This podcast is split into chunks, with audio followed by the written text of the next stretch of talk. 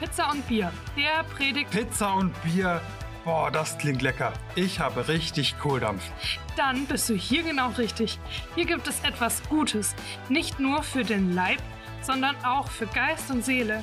So vielfältig und bunt wie der Belag der Pizza und erfrischend wie ein kühles Bier an einem warmen Sommerabend. Ich kann's kaum erwarten. Okay, dann geht es jetzt los. Pizza und Bier, der Predigt-Podcast der evangelischen Kirchengemeinde Kochen. Wer es etwas biblischer möchte, kann nebenbei Brot und Wein genießen.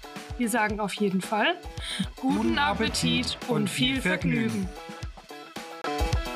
Also lade ich dich ein, in den Spiegel zu gucken, den der Konflikt dir gerade vorhält und dir die Frage zu stellen, wer bin ich jetzt gerade in diesem Konflikt? Welches Verhalten lege ich an den Tag?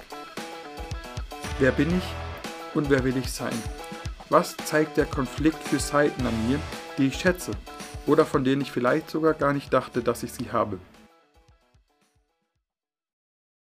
Konflikte. Jeder kennt sie, aber keiner mag sie so richtig. Das Leben wäre so schön, wenn wir nicht ständig aneinander geraten würden, wenn wir uns nicht ständig über jemand anderen aufregen würden, wenn der andere so ticken würde, wie ich das gerne hätte. Dann wäre das Leben super. Aber leider, oder besser gesagt, Gott sei Dank, ist das nicht so. Wir sind Menschen, jeder unterschiedlich und jeder einzigartig.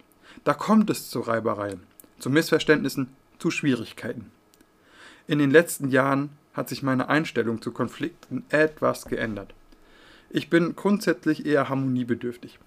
Ich trete anderen nicht gerne auf die Füße. In einer Ehe ist das nicht immer gut. Ich habe den Konflikt mit Becker zu schätzen gelernt. Denn im Konflikt ist man der Wahrheit am nächsten. Glaube ich zumindest. Auch wenn die Worte, die gesagt werden, meistens wehtun, sind das Worte, die aus der Tiefe des eigenen Herzens kommen. Und das ist der Bereich, den man ja oft versucht vor anderen zu verstecken. Wir laufen immer wieder mit Masken durch den Alltag. Wir verstecken das, was uns wichtig ist, sagen die Dinge nicht so, wie wir sie eigentlich meinen. Im Konflikt ziehen wir diese Maske dann oft ab, auch wenn das unbewusst passiert. Aber was ist alles eigentlich ein Konflikt? Nicht jedes falsche Wort, nicht jede Meinungsverschiedenheit und so weiter ist gleich ein Konflikt. Wenn es dich mehrere Tage beschäftigt und dich nicht in Ruhe lässt, deine Emotionen dadurch beeinflusst sind, dann kann man von einem Konflikt reden. Weil Konflikte zum Leben gehören, so wie Essen und Trinken, kann man hier am deutlichsten erkennen, wie eine reife Person handelt. Man kann den Konflikt vermeiden, aber das führt meistens zu nichts, oder man kann ihn direkt an den Hörnern packen und ihm ins Gesicht schauen. Konfliktvermeidung ist in den seltensten Fällen eine gute Idee. Natürlich ist es auch kein Zeichen von Reife, wenn ich immer wieder den Konflikt suche und Menschen auf die Füße, Füße trete.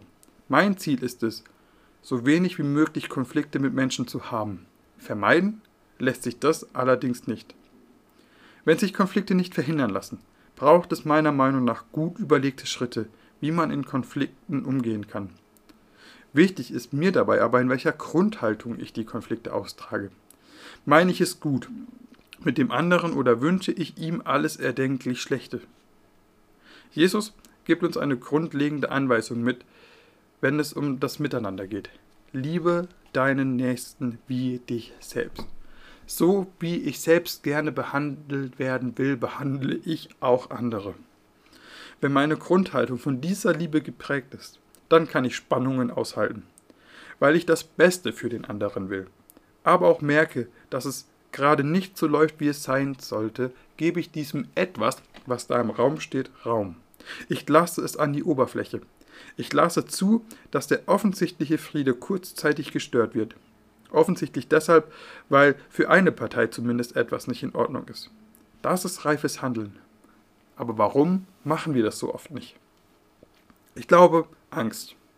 Angst vor Beziehungsabbruch, Ablehnung, Schmerz, Frust. Angst ist in den seltensten Fällen ein guter Ratgeber. Es sei denn, ein Raubtier rennt gerade auf dich zu, dann hör auf deine Angst. In Konflikten lieber nicht. Da hör auf das, was gut und richtig ist. Also gut, jetzt habe ich einen Konflikt. Wie gehe ich jetzt damit um? Wie gehe ich vor? Fokussiere dich nicht auf die Verhaltensweisen des anderen. Die kannst du eh nicht ändern. Jeder ist grundsätzlich davon überzeugt, dass das, was er sagt, hört, denkt, richtig ist. Das ist subjektive Wahrnehmung. Daran kann man nur schwer etwas ändern. Was du aber beeinflussen kannst, ist dein eigenes Verhalten. Und in einem Konflikt zeigt sich oft, wer wir wirklich sind. Ich hatte ja am Anfang bereits das Bild von der Maske, die wir ausziehen. Ein zweites Bild kann da vielleicht helfen. Im Konflikt schaue ich in den Spiegel und sehe, wer ich wirklich bin. Der Reife, der schaut auf sich, der Unreife schaut nur auf die anderen. Keiner ist perfekt, jeder macht Fehler, jeder zeigt an der einen oder anderen Stelle unreifes Verhalten. Das gilt für dich genauso wie für mich. Rein theoretisch wissen wir das. Handeln tun wir aber nicht oft danach.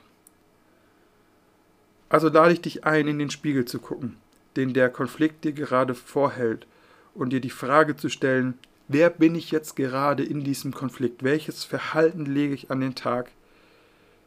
Wer bin ich und wer will ich sein? Was zeigt der Konflikt für Seiten an mir, die ich schätze oder von denen ich vielleicht sogar gar nicht dachte, dass ich sie habe?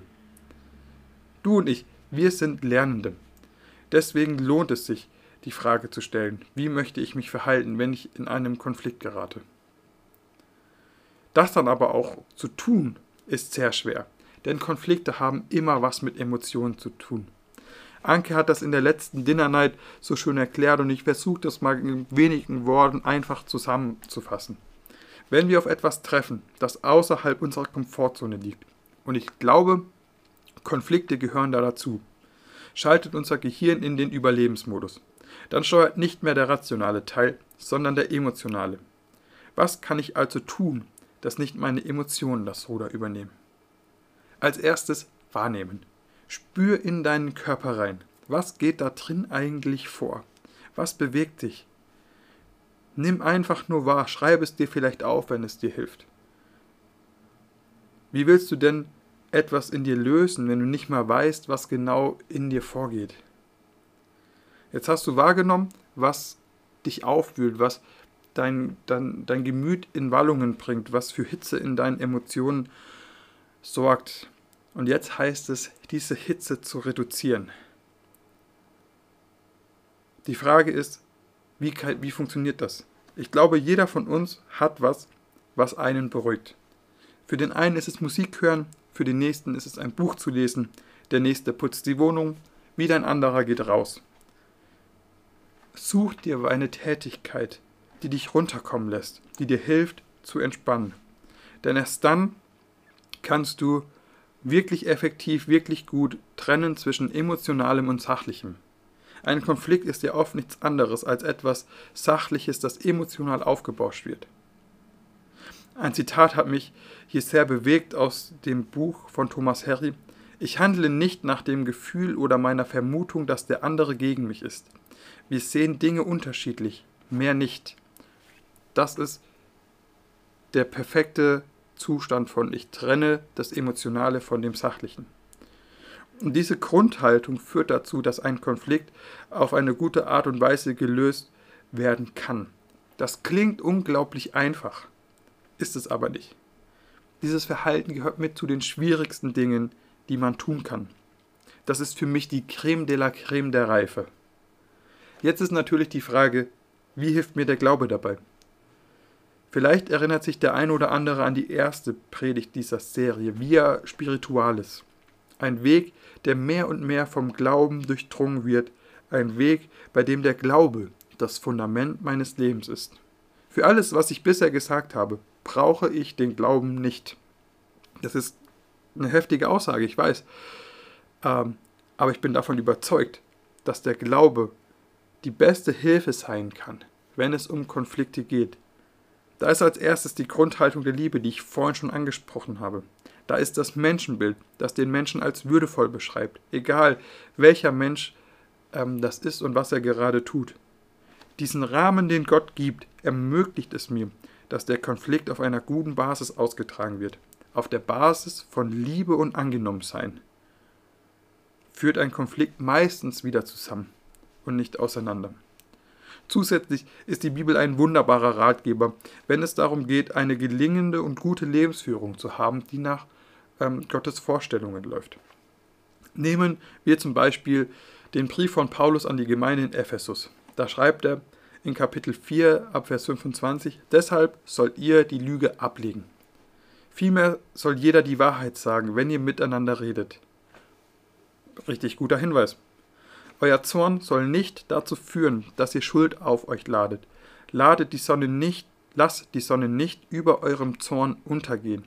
Wieder ein grandioser Hinweis. Becker und ich haben angefangen, das zu tun, dass wir uns immer vor dem Schlafen gehen die Dinge sagen, die uns noch am anderen stören, weil wir nicht mit einem negativen Gefühl einschlafen wollen. Kein böses Wort soll über eure Lippen kommen. Vielmehr sollt ihr stets ein gutes Wort haben, um jemanden zu stärken, wenn es nötig ist. Dann bringt dieses Wort denen Segen, die es hören. Alle Erbitterung, Wut, Zorn, lautstarke Auseinandersetzungen und Verleumdungen sollen bei euch keinen Platz haben. Das gilt erst recht für alle Bosheit.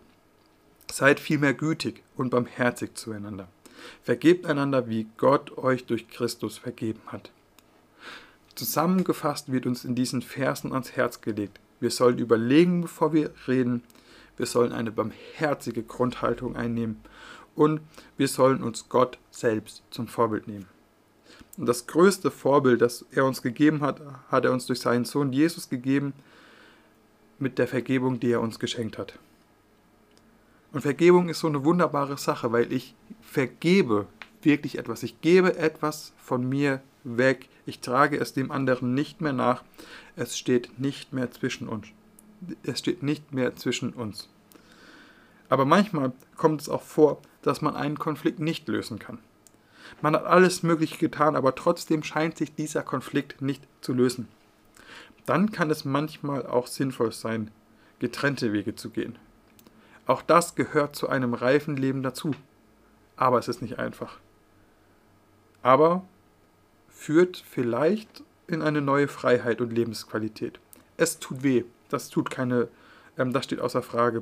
Es ist immer schmerzhaft, wenn Menschen sich trennen. Aber auch nicht alles kann gelöst werden. Am Ende noch einmal die wichtigsten Dinge. Konflikte gehören dazu. Konflikte bringen das zutage, was einem wichtig ist. Deswegen sind Konflikte immer eine Chance, den anderen besser kennenzulernen. Konflikte auf Grundhaltung von Emotionen zu führen, bringt nichts und führt nur zu noch mehr Verletzungen. Finde Wege, deine Gefühle abzukühlen, damit das eigentliche Thema im Mittelpunkt bleibt. Der Glaube und die Aussagen der Bibel sind eine großartige Hilfe, wenn es darum geht, Konflikte auf eine kluge Art und Weise zu bewältigen. Basis dafür ist die Liebe und die Annahme Gottes, die jedem Einzelnen von uns gilt. Amen.